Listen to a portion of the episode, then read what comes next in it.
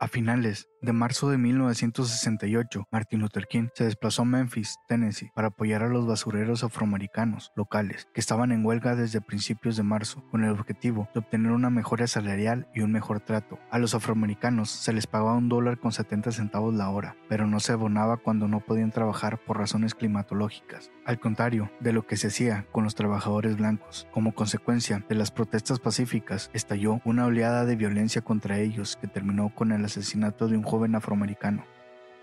El 3 de abril de 68, en un recinto, Martin Luther King hizo su discurso profético, He estado en la cima de la montaña ante un auditorio eufórico. Abriría este discurso con las palabras, se nos vienen tiempos difíciles, pero ahora no me importa. Como todas las personas, me gustaría vivir una larga vida, un discurso revelador, prediciendo lo que se vendría.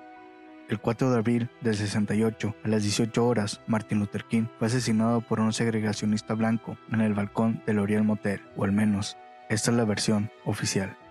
Estás viendo Crímenes Famosos, yo soy Enrique Bukovich, bienvenidos.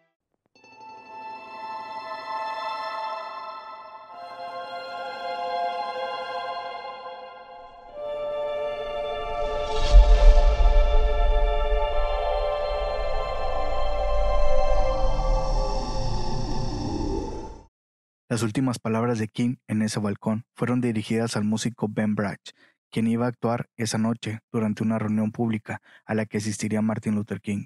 Al oír los disparos, sus amigos, que estaban dentro de la habitación, corrieron hacia el balcón, donde encontraron a Martin Luther King con una bala en la garganta. Se le declaró muerto a las 19 horas en el hospital. A los funerales asistieron 300.000 personas, entre ellas también el vicepresidente Hoover. Johnson estaba en una reunión sobre Vietnam en Camp David y había un temor de que su presencia pudiera provocar manifestaciones. A petición de su viuda, Martin Luther King hizo su propia oración fúnebre. Con su último sermón, grabado meses antes, pedía que en su funeral no hicieran mención alguna de sus premios, que él había intentado alimentar a los hambrientos, vestir a los desnudos, ser justo sobre el asunto de Vietnam y amar y servir a la humanidad. Tras el magnicidio, la ciudad de Memphis negoció el fin de la huelga de una manera favorable a los basureros. Además provocó una oleada de motines raciales en 60 ciudades de Estados Unidos, 125 en total, que provocaron numerosas muertes y obligaron la intervención de la Guardia Nacional. Cinco días más tarde, el presidente Johnson decretó un día de luto nacional, el primero por un afroamericano, en honor a Martin Luther King. Según el biógrafo Taylor Brach, la autopsia de King reveló que, aunque solo tenía 39 años de edad, su corazón parecía de un hombre de 60, mostrando el efecto físico de estrés de tres años en el movimiento de los derechos civiles. Entre 1957 y 1968, King había recorrido más de 9.6 millones de kilómetros, hablado en público más de 2.500 veces, arrestado por la policía más de 20 y había sido agredido físicamente al menos en cuatro ocasiones. Los primeros informes de la policía describen que Martin Luther King fue asesinado al parecer por un hombre blanco, alto, delgado, de mediana edad y de pelo rubio, muy claro, algo encarecido. Según los primeros informes de la jefatura de policía de Memphis, el criminal utilizó para el homicidio un rifle o fusil con mira telemétrica. Con esa arma de largo alcance, disparó desde la ventana del cuarto de baño de una pensión enfrente. El arma, un rifle marca Remington, calibre 3006, fue encontrado en el pavimento. El rifle coincide con uno que fue robado de una armería y tienda de efectos deportivos de Memphis hace dos días. El jefe de la policía, Frank Holloman, reiteró públicamente que, de acuerdo a las investigaciones realizadas, el disparo mortal había sido efectuado desde la ventana de un cuarto de baño, sitio al final de un pasillo de una pensión de huéspedes, justo enfrente del motel, donde se hospedaba el Dr. King. Frank Holman añadió que testigos presenciales describieron al asesino como un hombre de más de un metro ochenta de estatura, de complexión fuerte, rubio, aparentaría entre 26 y treinta y tantos años de edad. Esos testigos oculares han manifestado también a las autoridades que el sospechoso vestía un traje muy oscuro, quizás negro y camisa blanca. Inmediatamente después de oírse los disparos, salió corriendo a la calle, portando una caja negra, alargada, de cartón, que luego abandonó. Posteriormente fue encontrada, con el rifle Remington dentro. El jefe de la policía y bomberos dijo que se creía que el asesino tomó ayer por la tarde una habitación en la pensión cercana al cuarto de baño común para todos los huéspedes. y desde esa ventana del cuarto de baño se divisa perfectamente el balcón del motel. Después de analizar el arma, el FBI llevó a unos agentes a un apartamento en Atlanta. Las huellas dactilares descubiertas en el departamento coincidían con las de James R. Wright, un fugitivo que había escapado de una prisión en Missouri en abril de 1967 los agentes de la policía y del FBI en Memphis encontraron más pruebas de que Wright se había registrado el 4 de abril en la casa de huéspedes que había alquilado en una habitación del segundo piso, cerca del baño. Apenas unas semanas de lo sucedido, ya tenían un culpable y empezaron la búsqueda de James R. Wright. La identificación de Wright como sospechoso condujo una búsqueda internacional. Dos meses después, fue encontrado en el aeropuerto de Londres con un falso pasaporte canadiense. Fue extraditado a Tennessee. El 10 de marzo del 69, James confesaría el crimen declarándose culpable del homicidio de Martin Luther King. Tres días más tarde, intentó retirar su declaración alegando que era inocente del asesinato de King y que era tan solo la punta del iceberg de una conspiración más grande. James se declaró culpable a petición de su abogado Percy Foreman, quien le aconsejó evitar un juicio y así no tendría la posibilidad de recibir la pena capital, aunque en realidad la fiscalía tenía como única prueba el rifle encontrado en la calle con su huella y un supuesto registro en la casa de huéspedes enfrente del motel Lorraine. Pruebas circunstanciales. Sin una confesión sería difícil encontrarlo culpable. Aún así, lo convencieron de declararse culpable. Según las investigaciones, James se encontraba dentro de la bañera del baño común en la casa de enfrente, en donde con un rifle disparó en contra del Dr. King, aunque en realidad James no era ningún experto en armas. Pero ¿quién era James R. Wright? Wright nació en la pobreza en 1928, a las afueras de St. Louis. Sirvió en Alemania Occidental después de la Segunda Guerra Mundial, antes de ser despedido deshonrosamente. Viajó a Los Ángeles, donde robó una cafetería y fue sentenciado a 90 días. En 1955, después de una serie de pequeños delitos fallidos, desde robar a un taxista por 11 dólares hasta robar una oficina de correos, fue sentenciado a 45 meses de penitenciaría federal en Kansas y fue puesto en libertad condicional en 1959, pero el 10 de octubre del 59, Wright y James Owen, otros convictos, robaron una tienda en Kruger, en San Luis. Wright recibió una sentencia de 20 años en la penitenciaría del estado de Missouri. El 23 de abril del 67, Wright escapó de prisión en un camión de reparto de panadería. Wright afirma que después se convirtió en un traficante de armas junto a un cubano rubio llamado Raúl. Wright declaró que Raúl le ordenó que comprara rifle utilizado en el asesinato y encontrado en la escena del crimen. Tenía motivos, James, para asesinar a Martin Luther King. En 1955, cuando Martin Luther King se impuso en Montgomery, Alabama, al boicot de autobuses que acabaría con la ilegalización de la segregación, James cumplió una condena en Kansas por intentar cobrar cheques falsificados. En 1963, cuando el líder de los derechos civiles encabezaba la marcha sobre Washington, Wright pasaba sus días en una cárcel de Missouri por un atraco. Era un delincuente común con un largo historial de robos y otros delitos menores, que se escapó de una cárcel en Missouri en el 67 y que, tras comprar un fusil en Alabama, se dirigió a Memphis en abril del 68, coincidiendo con una visita de King a esta ciudad. Este crimen en realidad se cerró con facilidad. En dos meses del magnicidio ya se tenía un culpable. El gobierno de Estados Unidos Quería cerrar el caso lo antes posible, pues había mucho revuelo en las calles. Basaron todos sus esfuerzos en las pocas pruebas que se tenía, pero en realidad existían otros datos que no pudieron comprobar. Como ha ocurrido en otros magnicidios, una cuestión importante en el caso ha sido siempre la ubicación exacta del asesino en el momento en el que se hizo el disparo. Desafortunadamente, en ninguna de las investigaciones que se ha llevado a cabo las realizadas por el Comité Selecto de Asesinatos de la Cámara de Representantes, las de la propia Fiscalía del Condado de Shelby y los del Departamento de Justicia de Estados Unidos, se pudieron obtener datos precisos sobre la trayectoria del disparo, por dos razones. La primera es que el forense Jerry T. Francisco no diseccionó la trayectoria de la bala durante la autopsia, algo por lo que fue muy criticado. Él alegó siempre que no quería dañar el aspecto físico del cadáver. La segunda es que no fue posible determinar la posición exacta del Dr. King al momento del tiroteo. Existe una foto muy famosa, apenas minutos después del incidente, donde los acompañantes que salieron a auxiliar al Dr. King, todos apuntando hacia una misma dirección. De hecho, es hacia donde está la pensión de huéspedes. Se ve claramente a todos apuntando hacia arriba. Hay que recordar que el baño, de donde se supone disparó James, está en el segundo piso. Pero el problema es que algunos testigos declararon ver a alguien entre unos arbustos al lado del motel, justo en la misma dirección.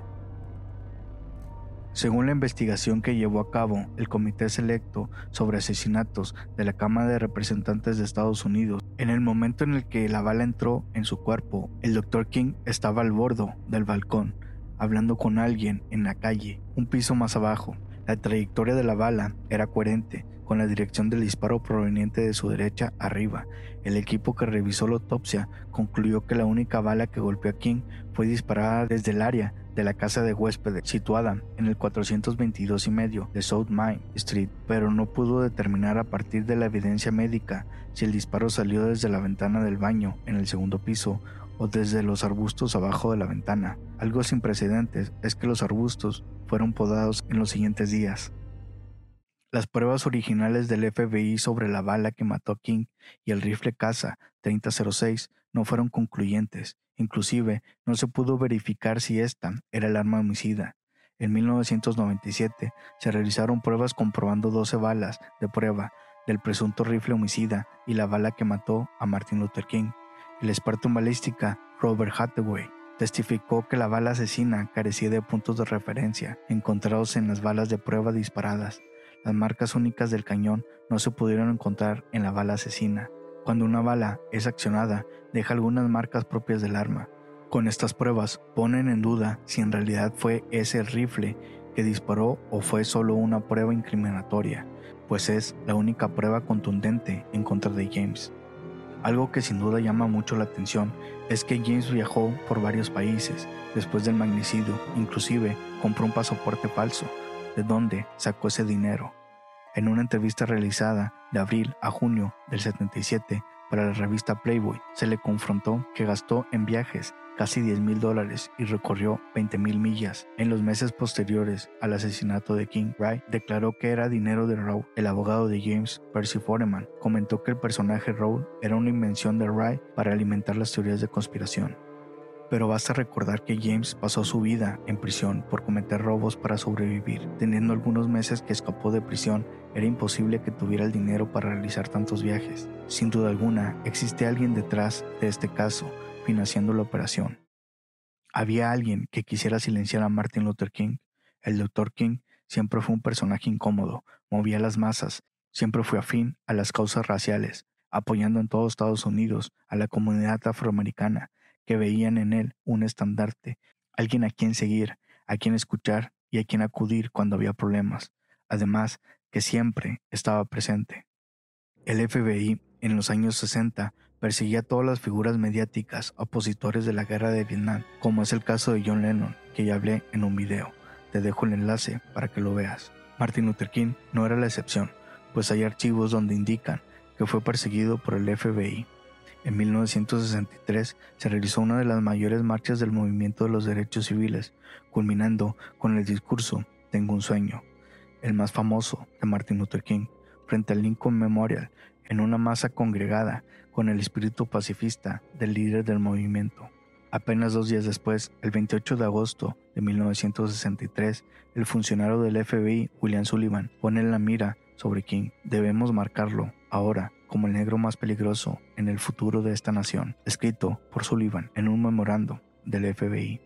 En el capítulo más oscuro de la historia de Estados Unidos, los años de vigilancia y acoso por parte del FBI, donde muchos veían a un líder del más alto nivel, otros veían un sospechoso, un potencial comunista y una amenaza para la raza blanca de Estados Unidos. A partir de noviembre del 63 y hasta su muerte en abril del 68, el FBI intervino los teléfonos de King, colocó micrófonos ocultos en sus cuartos de hotel, inclusive usaron evidencia reunida sobre sus amoríos extramaritales para presionarlo y sugerirle por medio de cartas para que se quitara la vida. Usted sabe lo que tiene que hacer. A finales de los años 50, el reverendo King se había erigido una figura esencial por la lucha de los derechos civiles y un catalizador de las luchas de la comunidad afroamericana del país contra la segregación, esto bastaba para que J. Edgar Hoover director del FBI durante casi cinco décadas, quisiera destruirle y que estuviera dispuesto a todo para exponerlo enfrente de la ciudadanía como un mentiroso, un peligro público y una degeneración. Inclusive lo intentó hurgando en la asociación que King mantenía con Stanley Levinson, un abogado que mantenía vínculos con el Partido Comunista. En el momento cumbre de la Guerra Fría, el país vivía especialmente paralizado por una llamada amenaza roja. Sin embargo, aquella investigación no logró probar que ninguno de los dos hombres estuviera implicado en actividades consideradas antiamericanas. La vigilancia de King no fue simplemente el resultado de las follas personales de Hoover, sino que recibió apoyo de dos presidentes sucesivos, John F. Kennedy y Lyndon B. Johnson que de puertas afuera se captaban de ser afines a las causas de los derechos civiles, que, en otras palabras, formaba parte de una guerra fomentada por el gobierno estadounidense bajo el pretexto de ayudar y proteger a la democracia liberal contra todos aquellos que trataban de expandir el significado de conceptos como libertad e igualdad. Otra de ellas es que por ese entonces la mayoría de los ciudadanos apoyaron a Hoover y no a King. Su mentalidad llevaba décadas siendo moldeado tanto por la prensa como por el empeño de la televisión en retratar a King como alguien incapaz de controlar sus impulsos sexuales. Diferentes grabaciones por parte del FBI expusieron aventuras en otros estados con diferentes mujeres. Por su parte, los agentes del FBI los veían como unos héroes. ¿Tuvo el FBI algo que ver en su muerte? ¿Cómo es posible que, a pesar de la vigilancia a la que sometían al reverendo, aquel día los federales no fueron capaces de detectar la presencia de un francotirador. Alrededor de este caso existen muchas teorías. Algunas culpan al FBI, pero otras apuntan a la policía de Memphis. La llegada de King a un estado era noticia. La policía local cuidaba todos los recintos donde se presentaban. Estaban preparados para cualquier manifestación o disturbio. Inclusive le ponían custodia 24/7. A donde iba King iba la policía Cuidaban muy bien sus pasos, sabían toda la información, dónde se hospedaba, a qué hora salía de los recintos y a qué horas terminaba. Cuando llegó a Memphis, fue seguido en el aeropuerto por dos policías afroamericanos vestidos de civiles, uno de los cuales era el detective Ed Reddy. La policía de Memphis también asignó a cuatro hombres para proteger a King. Uno de los acompañantes de King les dijo a la policía que no habían solicitado su ayuda. La policía preguntó dónde se alojaría King. El reverendo James Lawson respondió, no hemos tomado una decisión. La policía siguió a King hasta el motel Lorraine. La protección policial permaneció cerca de King hasta que fueron llamados a la comisaría a las 5 de la mañana. Uno de los cuatro hombres declaró más tarde que esa llamada no estaba planificada y que no sabía por qué sucedió. En la cercana estación de bomberos, número 2, los dos detectives continuaron vigilando a King. Poco después del mediodía, luego se le dijo a Reddy y a su socio que regresaron a la estación de policía. A Reddy le dijeron que se había amenazado en contra de su vida y que su familia debía quedarse en un motel local con un hombre falso. En los próximos días, Reddy no volvió a escuchar más sobre las supuestas amenazas. A dos bomberos también se les dio el día libre. Según el FBI, esta estación tenía un excelente mirador del Lorraine Motel. El departamento de policía también se infiltró en los invasores, un grupo militante negro local que a menudo proporcionaba protección a King. El único informante comenzó a vigilar en febrero del 68, solo dos meses antes del asesinato de King. El informante estaba presente en el patio del motel cuando King fue asesinado. Además de su propia infiltración, el propio departamento de policía fue infiltrado por el FBI. El FBI tenía cinco informantes pagados en todo el departamento de policía de Memphis. Tantos agentes involucrados en el mismo lugar, enfocados en la misma persona, y nadie se dio cuenta que había un francotirador.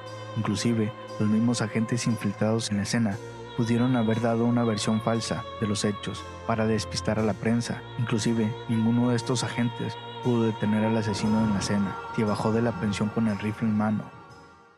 Siempre que muere un famoso, se lleva con él la verdad. Alrededor de su muerte se juntan muchas teorías. Muchas veces, gente cercana comienza a dar entrevistas, sacan libros, cuentan la supuesta verdad. Todos ellos cuentan lo que más les conviene o en algunos casos lo que mejor venda.